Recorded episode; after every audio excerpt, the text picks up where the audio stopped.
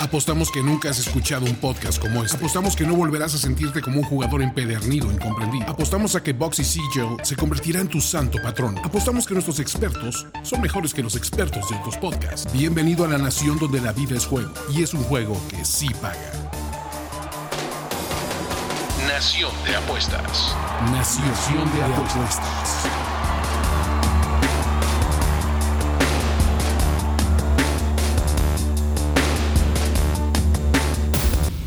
Qué maldito gusto es saludarlos, queridos ciudadanos, compatriotas y seguidores de La Nación de Apuestas, lo que esperamos que sea su programa favorito y su referencia en el mundo eh, de las apuestas.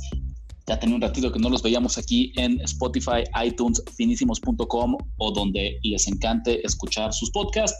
Yo soy Ricardo de la Huerta y antes de contarles de qué vamos a platicar hoy, le doy la bienvenida al copresidente y héroe de guerra de esta heroica nación, Andrés Ornelas. ¿Cómo estás, Andrés? ¿Qué tal, Ricardo? Muy bien. Encantado de regresar a este formato que lo teníamos un poco olvidado, pero yo creo que se va a volver la normal, ¿no? Nos gusta, nos encanta, es nuestro podcast, que es el formato que nos vieron hacer, pero creemos que, podemos tardar. Voy a arrancar, voy a arrancar esta edición, después de, la intro y los saludos, con una petición de servicio a la comunidad. Muchas gracias a la gente que nos ha acompañado en YouTube, muchas gracias a la gente que nos sigue en Twitter, pero necesitamos que se pongan las pilas y nos ayuden a compartir el, formato podcast. Se suscriban en la plataforma que les guste, se lo pasen a sus amigos que también les gusta apuestas, nos dejen sus comentarios. Queremos seguir en el mundo del podcast y por eso necesitamos que también aquí se deje sentir la nación, así como, como en YouTube y en Twitter constantemente eh, nos están dando lata, también lo queremos queremos sentir ese mismo apoyo y esa misma insistencia y presión en el mundo de los podcasts. ¿Cómo ves, Andrés? Correcto. Adelante. Estamos de fiesta, que empieza ya, pareciera que, pasa lo peor, estamos en una edición muy contenta porque justo esta semana tenemos el arranque de dos ligas y dos deportes que no podrían ser más, o sea, más distintos, ¿no? Vamos a platicarles del arranque de la Liga MX, el fútbol en México, eh, y del inicio del béisbol de las grandes ligas en Estados Unidos. Ya tenía un ratito, Bendito Fútbol nos sacó a flote durante los meses de, pues, principalmente de junio, con apuestas en las principales ligas europeas. Ya la mayoría terminaron, por ahí algunas terminan ya este fin de semana. Eh, lo que nos queda entonces es que arranca, viene el cambio de estafeta y arranca el fútbol mexicano en la Liga MX. Y yo creo, Andrés, si te parece bien, que arranquemos justamente platicando de eso, del balompié azteca, el balompié nacional, eh, eh, para este torneo que, que está en puerta. De acuerdo, Ricardo, y yo creo que le surge a los jugadores regresar a la cancha, ¿no crees? Sí, muchísimo. La, una de las particularidades del fútbol acá, a diferencia de lo que pasó en Europa, la Liga MX decidió dar por terminado el clausura 2020, sin, que es el torneo anterior, sin un campeón. Ya ves cómo en Europa fue muy común, hubo un parón prácticamente de marzo hasta abril, mayo, ¿no? Por ahí de, de más de dos meses eh, en el que no hubo actividad y después se reiniciaron eh, los partidos con la intención de obtener a, los campeones. En México no fue así. En México después de 10 jornadas determinaron que lo mejor era dar por concluido el torneo sin ningún campeón, declararlo vacante y prepararse para este torneo al cual le llamaron Guardianes. pues justamente en honor al equipo médico y de respuesta de salud pública por todo el tema del, del coronavirus. Eh, y miren, la verdad, para no perder la bonita costumbre, eh, hay que tener en cuenta que los protocolos, aunque los partidos van a jugar a puerta cerrada, el punto de la pandemia en el que está en México no está todavía tan, tan a la baja como fue el caso en Europa. Eh, yo creo que es el primer punto que pongo sobre la mesa, Andrés. pues será probable que el coronavirus juegue un papel todavía en el desarrollo del torneo en México. De acuerdo, la verdad es que sí preocupa un poco, Ricardo. Digo, no es tanto nuestro tema, pero de todas maneras se tiene que tocar porque es un tema muy importante. Eh, porque en, sí los gobiernos, de por sí, desde que empezó la pandemia, no han sido los más, eh, no han tenido las, sanciones o las, los protocolos o las actividades más importantes para, para, eh, para luchar contra esta pandemia. Y, no, y yo no creo que este tema del fútbol sea diferente. O sea, ¿por qué una cosa va a ser diferente a la otra? Yo creo que seguimos en crecimiento en cuanto a casos, en cuanto a muertes. Y ahora más bien le urgía al fútbol mexicano ya ponerse en las canchas, ya empezar a generar ganancia. Híjole, y no sé, me queda la duda si es, si es la situación óptima para seguir, para empezar a jugar fútbol en esta Liga MX. No sé, ¿tú qué opinas? Pues, así como dices, Andrés, la verdad es que no nos toca a nosotros decirles si hay que darle prioridad a la reactivación económica, que en realidad son los principales motivos que, hacen que, que, la liga reinicie, seguir manteniendo eh, pues este paro de actividades. Lo que sí les puedo decir, y creo que esto es muy emblemático de lo que va a pasar en México y cuál es el impacto que tienen las apuestas, originalmente el torneo estaba programado para iniciar el jueves 23 de julio con un partido entre el Atlético San Luis y los Bravos de Juárez, el cual ya ahorita, en noticia prácticamente de último minuto, eh, se pospuso hasta el próximo lunes porque hay fuertes rumores, no había una confirmación oficial hasta el momento, pero es prácticamente un hecho, eh, que hay 10 casos positivos de jugadores en el plantel de Juárez. Entonces, este sería como el primer ejemplo que ustedes deben tomar en cuenta como una implicación muy probable a la hora de, apostar en la Liga MX. Eh, pues si el partido se lleva a cabo, la línea de arranque se movió brutalmente en contra de Juárez por razones obvias, porque seguramente había más de un elemento de su cuadro titular eh, que no va a poder entrar en, acción esta semana y pues mientras el partido se lleve a cabo, pues las apuestas cuentan. Entonces, si tú metiste tu, tu pick, tu pronóstico antes del anuncio, pensando que Juárez iba a dar la sorpresa, pues lamento decirte que, que no hay una cancelación porque cambie el, cuadro titular, ¿verdad? Entonces, es algo que vamos a ver a lo largo de las distintas semanas. No tarda en que alguna estrella también de positivo o que algún equipo importante, Chivas, América, Pumas, Cruz Azul, tenga por ahí algunos casos y hagan que al menos una semana, tal vez dos, eh, pues jueguen con los momios, con las cuotas en contra, simplemente porque de imprevisto van a tener que hacer grandes modificaciones a su cuadro titular. ¿Cómo pensarías, Andrés? ¿Cuál, sería como, como a grandes rasgos el consejo que le darías a la gente en cómo afrontar este reinicio del fútbol en México desde el ángulo de las apuestas? Primero hay que estar sumamente enterados de todo lo que pasa día a día y yo te podría decir, Ricardo, que hora a hora. Estoy así por encimita viendo las, las notas del fútbol mexicano y acaba de decir, mira, cinco casos que arrojó el Atlas. Eh, tres casos nuevos para las Chivas, o sea, que quiere decir que ya había este, dado otros positivos, ¿no? Este, Monterrey, tres casos positivos. Entonces, estamos viendo casos en todos los equipos, Ricardo. No creo que haya uno solo que no arroje al menos un caso. Y si sí, pues nosotros vamos a estar eh, a la vanguardia y enterados como para saber. Y ese equipo va a tener, al menos en ese partido y, puede ser en un par más, un poquito de ventaja, dado que no tiene, que tiene, que no tiene este, positivos de COVID o que tiene menos que los otros equipos. Entonces, ese es el, primer consejo que yo diría. Estemos metidos al fondo en las notas, en las noticias, en los medios de comunicación deportivos, a ver qué, equipo y cuántos jugadores han dado positivo, qué jugadores son, porque puede ser que sea uno importante o puede ser que un jugador que sea de banca que no es tan importante. Entonces, creo que ese es el número uno, ¿no? Fíjate que yo creo que complemento este consejo diciéndoles lo siguiente. Aquí en La Nación muchas veces les hemos dicho del valor que hay en meter la apuesta con tiempo, de no esperarte a cinco minutos antes de que empiece el partido para meter tu apuesta, porque muchas veces eh, te adelantas al movimiento de las líneas y puedes asegurar mejores cotas.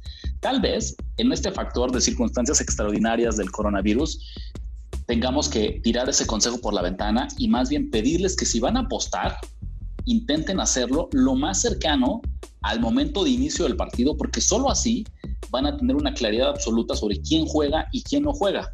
Que, en este momento, si siempre es, es muy importante, es indispensable, como dice Andrés, que estemos informados, bueno, ahorita multiplíquenlo por 100.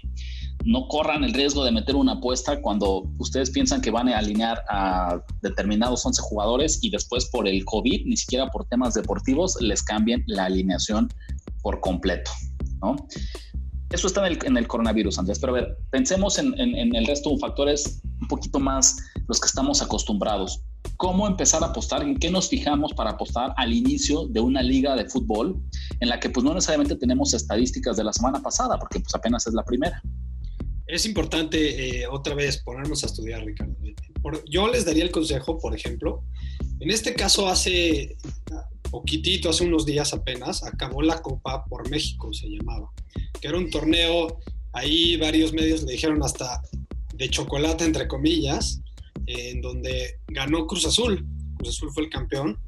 Pero a mí que me dice este torneo, le ayudó a estos equipos que son Guadalajara, Tigres, Atlas, Mazatlán, Cruz Azul, América, Pumas y Toluca a tener un poco más de eh, ritmo que los demás equipos de toda la liga. Entonces, creo que lo empecé, yo empezaría a estudiar por ahí. Yo vería cómo les fue a los equipos, por ejemplo, el Cruz Azul, que tuvo tres ganados y además cerró el torneo pasado con cinco ganados, no ha perdido un, solo partido, no solo no ha perdido, ha ganado todos los partidos que ha tenido enfrente desde al menos hace ocho.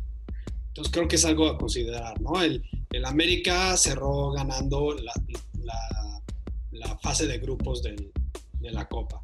Eh, Guadalajara ganó dos de tres, ¿no? Entonces son factores y eh, condiciones que nos debemos de fijar, porque sí es muy importante el ritmo ahorita. Este, son equipos que ya eh, practicaron, ya tienen mejor condición física, eh, todo esto influye. Otra cosa que nos tenemos que fijar también, no tan importante variable, pero sin duda es importante, ¿cómo terminaron el, el torneo pasado, Ricardo? fijémonos porque es lo, es lo, último de data que tenemos. Entonces, ni modo, nos tenemos que atener a las circunstancias. Entonces, ¿cómo les fue el torneo pasado y cómo lo cerraron? ¿Cómo lo terminaron hace 3, 4 meses? Creo que eso también puede ser importante y por ahí podemos tomar algún equipo eh, que cerró bien, ¿no? Como por ejemplo el Puebla o hay algunos otros equipos, eh, ejemplos por ahí. Aunque coincido contigo, Andrés, fíjate que un, un, un giro de tuerca que le daría a este análisis y que lo pongo sobre la mesa es que en una liga tan volátil y tan campechana como la mexicana, eh, hay la rima sin esfuerzo, muchas veces hay equipos que por circunstancias, por un poco de suerte, por el mismo, eh, la volatilidad de los resultados en el fútbol, se empiezan a colocar en buenas posiciones. Voy a agarrar dos ejemplos muy claros. El antes mencionado Juárez, que, que ya sabemos que ahorita es de los que están en todos los medios por los casos de, de, coronavirus, a pesar de ser un equipo muy modesto, muy discreto, a la pausa en la suspensión del torneo anterior era octavo en la tabla. O sea, estaba peleando, ya, habíamos avanzado la mitad del torneo y estaba en lugares de liguilla, lo cual para ellos es un súper resultado, ¿no? O sea, era algo que estaba eh, jugando por arriba de sus expectativas. La realidad es que este tipo de equipos veo difícil que dos torneos consecutivos logren mantener ese nivel. Entonces, por más de que ellos venían después de 10 jornadas estaban en posiciones de liguilla, ellos son de los que, qué lástima, porque no creo que consigas otra racha similar para sostener estos buenos resultados. Y del otro lado, un, ejemplo clarísimo, el Monterrey. El Monterrey que pues es el último campeón que hemos tenido, ya fue hace mucho tiempo porque se suspendió el torneo, pero en, en la apertura 2019 fue el último campeón. En el torneo pasado no ganó ninguno de los partidos. Tuvo un arranque fatal para llorar. 10 partidos, 5 perdidos, 5 empatados para ser el lugar número 18. Eso no va a ocurrir otra vez. Por más que fuera en un al momento, al Monterrey le cayó como una salvación. Eh, el que se cancelara este torneo, borrón y cuenta nueva. Y otra vez, a pesar del mal momento que jugó a inicio de año, estoy seguro que va a estar entre los equipos. Eh, no sé si voy a, no me atrevo a decir que están peleando el título, pero sí que va a estar en zona de calificación hacia la liguilla. Y sobre, todo, pensando en el valor que nos pueden dar, ¿no? y por eso decía y, confirmo muy específicamente, esto es solo una pequeña variable de todas las que tenemos que revisar, ¿no? No tenemos data, entonces eso es lo único que tenemos, estudiémoslo un poquito. Dicho eso, claro, estoy totalmente de acuerdo. Creo que puede haber valor en equipos que cerraron mal el torneo o que, o que se vieron mal en general en todo el torneo pasado. Eh, que ahorita podrían, podrían resurgir, también pensando en, que a lo mejor el equipo contrario tiene muchos casos de coronavirus o nota de ritmo porque no jugó la Copa por México. Hay muchos, muchos ejemplos de cosas en las que nos tenemos que fijar. Es solo una de las variables, pero sí creo, por ejemplo, de la de Copa por México es importante. Y también, pues al final, revisar los planteles, Ricardo. Conocemos el fútbol mexicano, o sea, tú lo dijiste bien, es muy campechano, es muy difícil de pronosticar. Eh, yo siempre he dicho desde que empezamos a pues analizar estas ligas de fútbol empezando por las europeas, los mejores jugadores en estas circunstancias son los que van a ganar. ¿Por qué? Porque aquí no hay público. ¿no? Aquí tenemos que apegar a los equipos que mejor calidad tienen y punto. Y, y también importante, los, los, visitantes valen más, los locales valen menos, no hay público. Aquí lo hemos dicho tantas y tantas veces, Ricardo, cuando eres local, un factor es el público, otro factor es eh, la logística y el estar cerca del estadio y todo esto, y otro factor es la, pues que te gusta tu, tu, vestidor, te gusta tu gente. En este caso no hay gente, ¿no? Entonces también tomemos eso en cuenta. Yo agrego una más que les invito a que lo tomen muy, muy en cuenta definitivamente fue una pretemporada atípica. ¿no? no fue la preparación normal que tendría cualquier equipo rumbo a, a un torneo, al siguiente torneo, por lo cual aquellos conjuntos que llevan ya mucho tiempo con el mismo entrenador y que tienen una base, una estructura que no ha cambiado en los últimos años, tienen una enorme ventaja porque ellos no necesitan eh, aprender nuevos conceptos. Ellos ya saben a qué juegan. Simplemente cambia una pieza aquí, una pieza allá, pero la realidad es que ellos ya dominan su estilo de juego. Nuevos equipos, el caso de, Mazatlán, por ejemplo, que justo en el cambio de torneo Morelia se convirtió en, el equipo de Mazatlán, está estrenando técnico. Entonces ya de entrada ahí, entre el cambio, la mudanza de ciudad y el nuevo técnico en Francisco Palencia, va a ser, si, si, siempre es difícil adaptarte al nuevo estilo, pues obviamente ahora que lo hagas en una pretemporada hasta el 50%, que tal vez tuviste que empezar a prepararte por tu cuenta, que tal vez eh, apenas estos torneos fueron una especie de juegos de, preparación, les va a tomar unas semanas empezar a agarrar ese ritmo. Entonces no duden en respaldar o échenle un ojo, eh, analicen esto cuando vayan a meter sus apuestas, aquellos equipos que al inicio vengan con trayectorias más sólidas, con técnicos que conozcan a, sus conjuntos y que requieran de, pues, de menor cambio, por decirlo de alguna forma. Por último, me gustaría agregar algo, Ricardo. Eh, esta semana es la 1, ¿no? Luego, luego, luego, lo que pasa con muchos especialistas de apuestas es que a lo mejor en los torneos, al principio, muy, muy al principio de los torneos, dejan respirar un poquito, dejan ver qué pasa, ¿no? Una, dos semanas. Nosotros no a fuerzas les damos ese consejo, pero es una idea para que vayas tomando estadísticas, vayas viendo este, comportamientos, vayas viendo nivel de los equipos y ya con más información en la mano puedas empezar a tomar decisiones. También esa es muy buena. No hay prisa, señores. Tenemos mucha liga por delante. Si se quieren esperar una semana nomás para ver cómo vienen los equipos, nadie los va a juzgar. Obviamente les tenemos picks, no crean que los íbamos a dejar sin, sus pronósticos y sus análisis para que metan sus apuestas, pero nos vamos a pasar hasta el final, eh, al final del programa, y ahorita brincamos directo a el béisbol de las grandes ligas. Playball, también después de una primavera eh, en la que parecía por algún momento que no iba a haber temporada, mucha disputa laboral, eh, este 23 de julio arranca el béisbol la temporada 2020. Va a ser una temporada corta de 60 juegos, prácticamente una tercera parte del total de partidos que se jugarían normalmente. Eh, no se recorre el fin de temporada, simplemente la temporada regular va, va a durar mucho menos. Algunas reglas básicas que, que se decidieron implementar para este torneo. Eh, todos los equipos van a jugar con la regla del bateador designado. Esto es para cuidar a los pitchers, minimizar su desgaste si el partido se va a extra innings, va a empezar con un corredor en segunda base. Ambos equipos, ¿para qué hacen esto? Misma historia, para evitar estos maratones de 15, 16, 18 entradas en los que no encuentran un ganador, porque pues lo que menos quieren, si van de por sí a juntar muchos partidos en pocos días, eh, que se estiren y los equipos lleguen agotados a, las dobles jornadas o, algún tema así.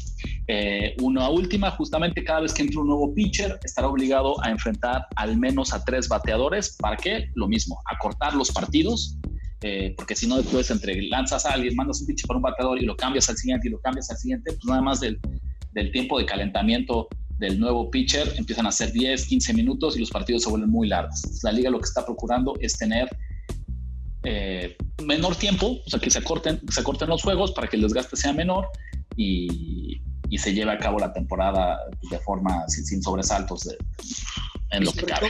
y sobre todo esa regla, qué bueno que la traes a, a, relucir, porque esa regla va a repercutir mucho en, en, las estrategias de los coaches. Eso es algo sumamente nuevo y esto sí, no es como por el COVID, esto va a ser ya genérico para de aquí en adelante la, la MLB. Y se me hace interesante a ver qué coaches logran eh, adaptarse a esta nueva regla. Creo que los relevistas, si de por sí los bullpens ya tienen un peso importante, ahora van a tener todavía más. ¿Por qué? Porque te vas a, eh, vas a, vas a usar a tus mejores relevistas más, más tiempo, eh, vas a necesitar mejores relevistas, no vas a tener tanto especialistas solo de zurdos, por ejemplo. O sea, vas a necesitar eh, más nivel y, y, más tiempo de buen nivel, ¿no? Misma pregunta, Andrés, que te hice cuando hablábamos de la Liga MX. ¿Cómo impacta, usted ya nos daba un pequeño adelanto, pero cómo impacta esta temporada corta, estas circunstancias externas, todo el tema del coronavirus que estará eh, alrededor de, del deporte profesional? ¿Cómo impacta la forma en la que apostamos béisbol para este 2020? Ricardo, pues no cambia mucho el consejo. De entrada, otra vez lo mismo, ¿no? Estemos al tanto de qué pasa. Aquí las noticias llegan y llegan eh, por muchos medios diferentes. Eh, inclusive, seguramente Google lo ha de haber lugares y, medios en donde ponen directamente las listas de, de IL10, porque así se llama. IL10 es la lista de, específica donde meten a los jugadores que tienen COVID. Entonces, ¿cómo está el protocolo? Ellos, imagínate que un jugador eh, testea positivo de COVID, in, inmediatamente lo ponen en cuarentena. Aunque la, la, lista diga 10 IL, realmente son 14 días los que tienen que pasar eh, del jugador en cuarentena. Y ya que acaben esos 14 días, le van a hacer un doble examen, Ricardo, y tiene que salir doblemente negativo para poder regresar a practicar con el equipo. Eso es importante porque es la idea que, nos tenemos, que tenemos que tomar cuando estamos viendo eh, los equipos, a quién apostarle, en dónde hay valor. Nos podemos dar cuenta si un jugador, si un pitcher importante se pierde estos 14 días, o un jugador importante de campo más aún, porque esos juegan diario y los pitchers pichan más o menos cada quinto juego. Entonces, ¿qué tal que la estrella, el jardinero izquierdo, mejor bateador del equipo, se mete a la lista de COVID? Ese equipo, seguramente ante los casinos y ante el mercado, seguirá siendo caro, ¿no? Porque es un buen equipo, pero a nosotros, que nosotros somos los que sabemos porque tenemos la información, nos dé valor el otro lado, el, otro equipo, el rival. Entonces hay que estar constantemente metidos en, los, metidos en los medios, estudiando quién está, quién no está, eh, quién obviamente ya sabemos, pero esto no es consejo de COVID, esto es consejo de lo que sea, qué pitcher va a pichar ese día, si ese pitcher suele durar muchos, muchos innings o pocos, tiene buen, bueno bullpen o buen, mal bullpen ese equipo, etcétera, etcétera, pero fijándonos primero en la lista de coronavirus. Si yo te preguntara, Andrés, eh, ¿quién lleva la ventaja entre lanzadores y bateadores en este arranque? O sea, ¿quién, quién se ve afectado? ¿A quién le afecta más la pretemporada tan corta, la poca preparación, el hecho que estemos arrancando, pues, no las carreras, pero sí eh, en circunstancias extraordinarias? ¿A los lanzadores o a los bateadores? por mucho le afecta más a los lanzadores, Ricardo, porque los lanzadores necesitan ritmo, necesitan innings. Y no estoy diciendo que los, que los bateadores no, ojo, eh, pero necesitan mucho más innings los, los, lanzadores, porque necesitan como volver a tomar su, su, su arsenal de, de, picheos, saber cuál es el picheo que les funciona bien, si, si su slider, por decir algo, es igual de dominante que el año pasado, si hay que cambiar un poco la mecánica y regresó, no sé, una mecánica mala que tenía antes del año pasado, eh, malos hábitos. Eh, entonces, es importantísimo que los pitchers estén completamente en ritmo. Entonces, el bateador solo tiene que acordarse cómo, cómo se paraba y cómo hacer swing. Y eso ya lo saben, eso lo traen desde chiquitos. Entonces, por más de que obviamente les sirven los, los, los turnos al bat, creo que es más fácil que tomen eh, ventaja de un pitcher que trae muy poco ritmo. No sé si estés de acuerdo conmigo. Completamente de acuerdo y se los complemento de esta forma. El lanzar una pelota, el ser un pitcher profesional, es un trabajo 500% de precisión. El no tener estas semanas, normalmente previo a una temporada, yo creo que los lanzadores tienen de 6 a 8 semanas ya de entrenamiento fijo de, de primavera, de, de pretemporada. Ahora tal vez se redujo a la mitad. Entonces, pequeños milímetros en cómo agarras la pelota, en cómo la estás lanzando, en que termines de estirar tu brazo, tus músculos, pueden ser la diferencia entre poner la pelota en la zona más difícil para bateador y dejársela a la mitad del plato, donde te van a conectar hit tras hit, cuadrangular tras cuadrangular. Entonces yo, sobre todo al inicio de la temporada, la primera semana, las primeras dos semanas, voy a estar muy, muy atento a jugar las altas, porque si tú ahorita ves los totales que nos dan las casas de apuestas, seguimos viendo... Eh, totales de entre 7 y 8 y media carreras por partido. Y yo creo que al inicio va a haber muchísimas altas. Después empezará a normalizar el mercado, tanto porque los books van a ajustar y nos van a dar líneas más caras, pero también porque los pitchers poco a poco van a ir agarrando este ritmo del que platicamos eh, y van a ser más efectivos. Pero al inicio de la semana, de las primeras dos semanas, al menos yo les diría, tengan mucho, mucho cuidado a la hora de jugar bajas, incluso si están viendo un enfrentamiento entre dos pitchers de élite misma historia. El béisbol, piénsenlo, es algo bien conocido. Mientras más calor hace, la pelota vuela más. Es pura física. Esto no es magia. Normalmente la temporada empieza finales de marzo, cuando pues en realidad en Estados Unidos todavía hace un poco de frío.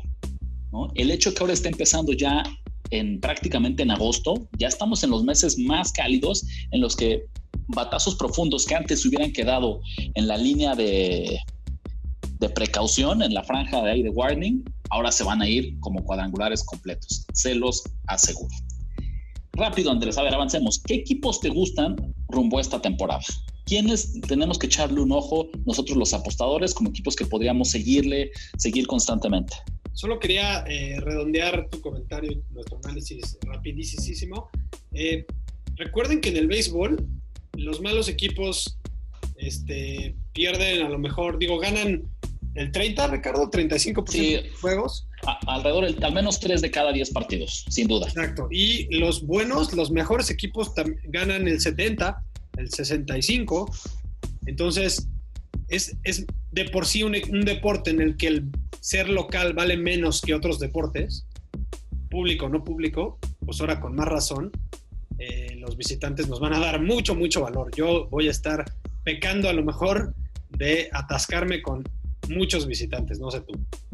Sí, también creo que es una buena idea fijarse ahorita en, los visitantes, sobre todo cuando son underdogs. Los casinos nos van a seguir dando momios como si el local valiera mucho, probablemente.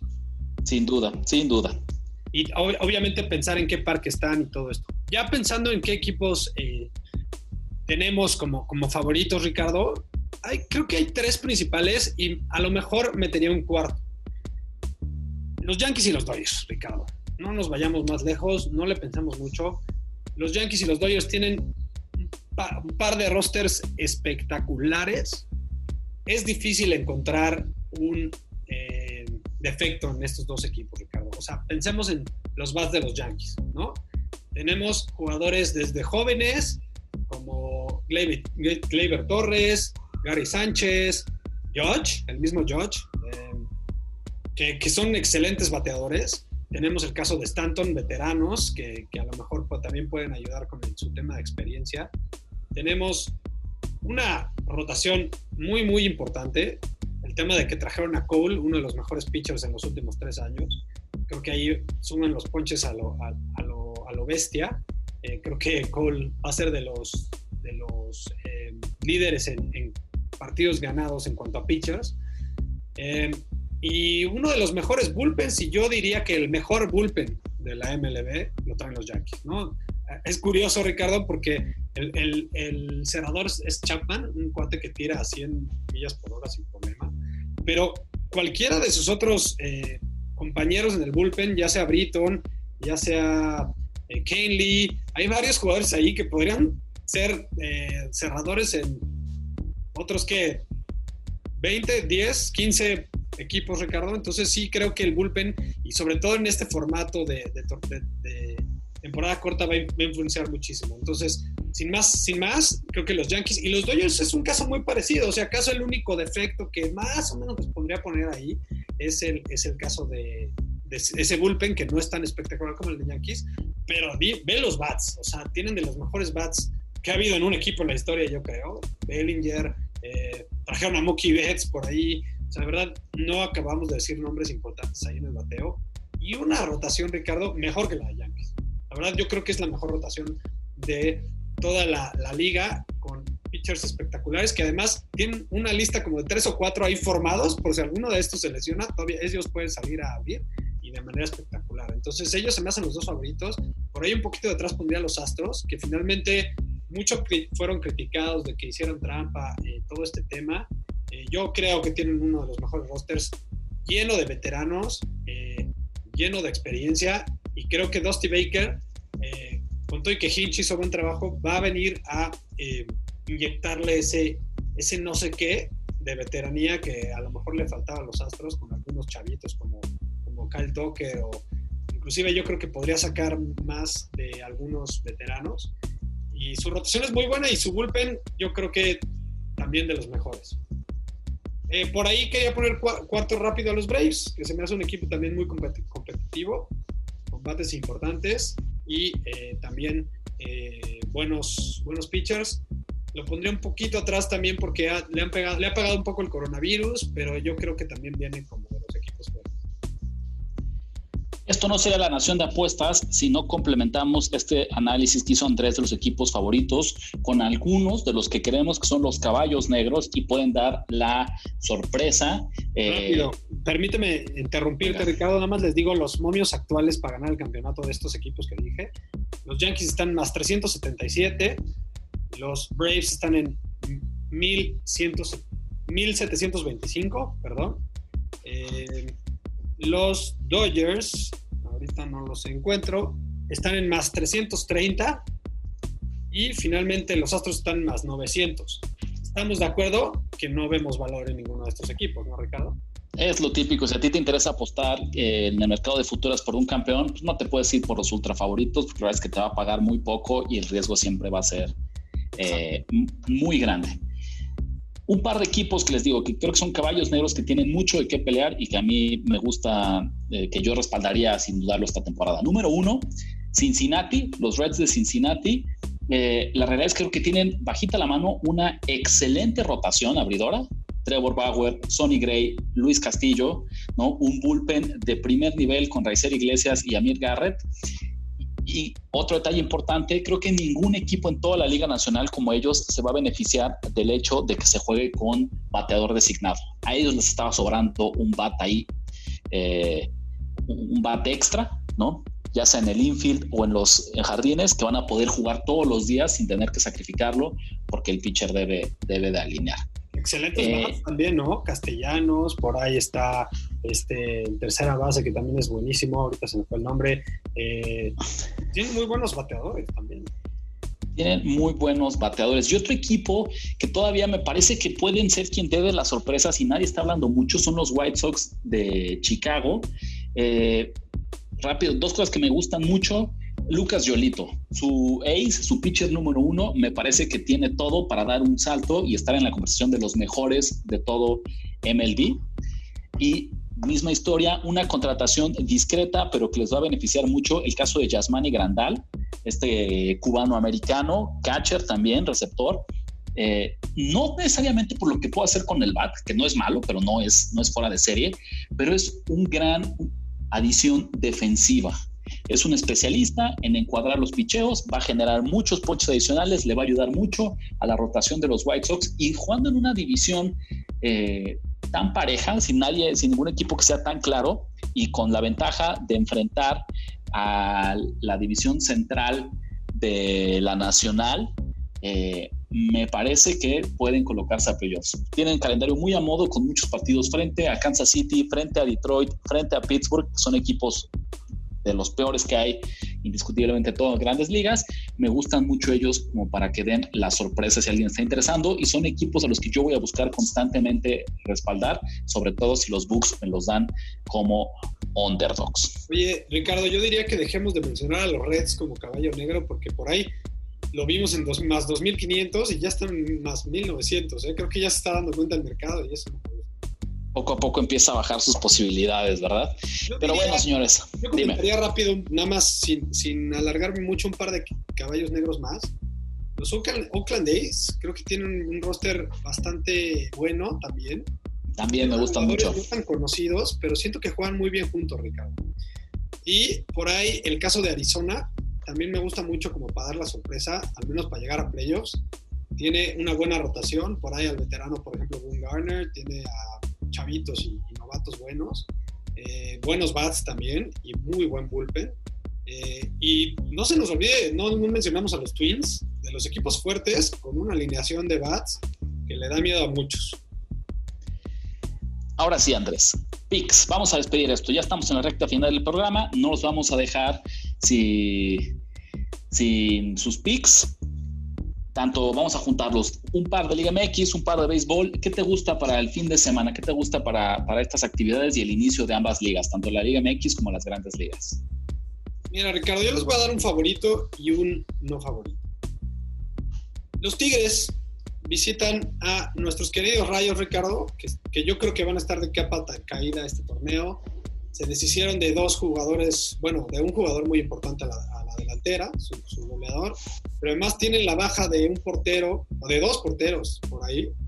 Creo que tienen muchos problemas en la portería. Son de estos equipos que tienen un sistema de negocio en el que traen a eh, jugadores un poco desconocidos del extranjero, sobre todo de Sudamérica, pero buenos scouts los, los checan, los traen, juegan muy bien y los venden mucho más caros, tres o cuatro veces su valor. Está bien, se vale, es un buen modelo de negocio, pero eso no ayuda al nivel. Entonces creo que tienden los rayos a empezar las temporadas de, en, bajo, en nivel bajo y luego como que van agarrando el nivel y recuperan al final de la temporada. En cambio los Tigres, ¿cuánto tiempo lleva, lleva ahí el, el Tuca? El Tuca sabe a lo que juega, es uno coach que tiene un sistema muy, muy, muy obvio, que todo mundo sabe a lo que juega y los jugadores se conocen, son jugadores muy parecidos cada torneo, no cambian mucho. Yo creo que inclusive podría ser de los favoritos al. Yo me sumo a los Tigres en menos 110. La verdad siento que me lo están regalando, con todo y que es un momio negativo en el fútbol que no se usa tanto. Es de mis, de mis picks favoritos este, para este fin de semana. Buenísimo. A ver, yo me arranco primero con eh, béisbol de grandes ligas. Andrés decía un par de cosas que es importante que estemos determinando y es la idea de buscarle valor a los visitantes, ¿no? Eh, porque en este caso el público no, impacta. Y otra cosa, siempre que hay un partido que nos lo presenten con una, una, expectativa de muchas carreras, significa que cualquier cosa puede pasar, que el pitcher ninguno de los pitchers es necesariamente muy bueno y entonces en un buen día eh, podemos conseguir muchísimo, muchísimo valor. Eh, los Orioles de Baltimore visitan a los Red Sox de Boston, otro equipo que también está mezcuido en estos problemas de robo de señales, una línea de más 195 o 2.95, prácticamente el doble de lo que tú apuestas. Eh, voy a jugar Baltimore para el 24 de julio en más 195 y voy a jugar las altas de este partido en 9.5. Un partido adicional que sigue la misma lógica.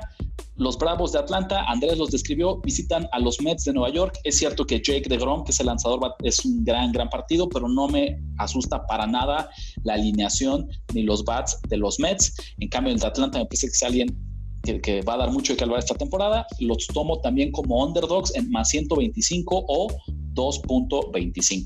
Esos tres picks yo traigo para este primer fin de semana de béisbol. Buenísimo, yo les regalo otro pick de fútbol mexicano.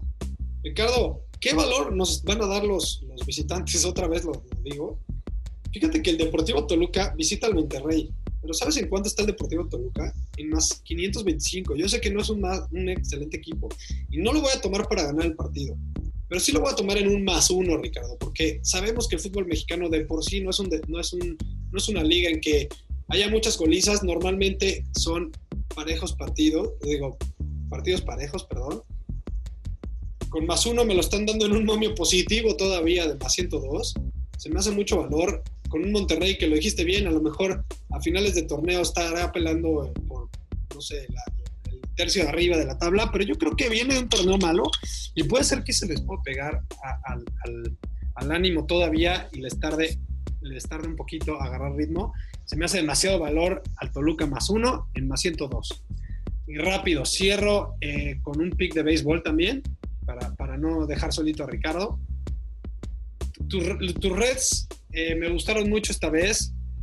Cualquiera de los pitchers eh, abridores que, hay, que tienen ahí me gustan mucho. En este caso, el Ace, el, primer pitcher es, es Sonny Gray, que tuvo una temporada espectacular el año pasado. Creo que es un pitcher que tuvo eh, un tropezón ahí con los Yankees porque siento que no supieron usarlo y que el estadio no le quedaba a su estilo.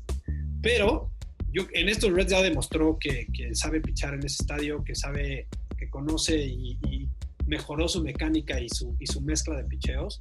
Me encanta hasta para agarrarlo en menos uno y medio contra unos Detroit Tigers, que es de los peores equipos de esta liga, y no creo que ni siquiera tengan eh, chavitos con futuro, para que me explico, que me explique.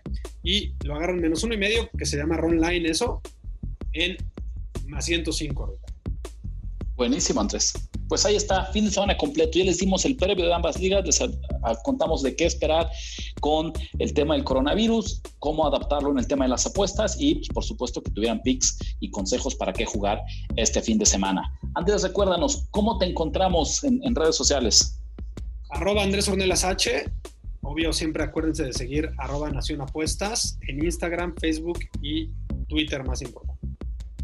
Buenísimo. Bien, R de la Huerta 17. Eh, ya les dijo Andrés cómo nos encuentran en otras plataformas. Esto fue un podcast de finísimos.com, nuestra querida casa productora y nuestro enorme y eh, súper querido productor Toño Sempere. Esto fue Nación de Apuestas. Hasta la próxima. Hasta luego. La Nación ha hablado. Ya escuchaste los pics que pagan en grande y engruesan tu cuenta. Ahora recomiéndanos, comenta en nuestras redes y haznos crecer como tus ganancias. Nación. Nación de apuestas. Nación de apuestas. Conducción. Ricardo de la Huerta. Ricardo de la Huerta. Y Andrés Ornelas. Y Andrés Ornelas. Producción y voz en Antonio Semperi. Antonio Semperi. Un podcast de finísimos.com.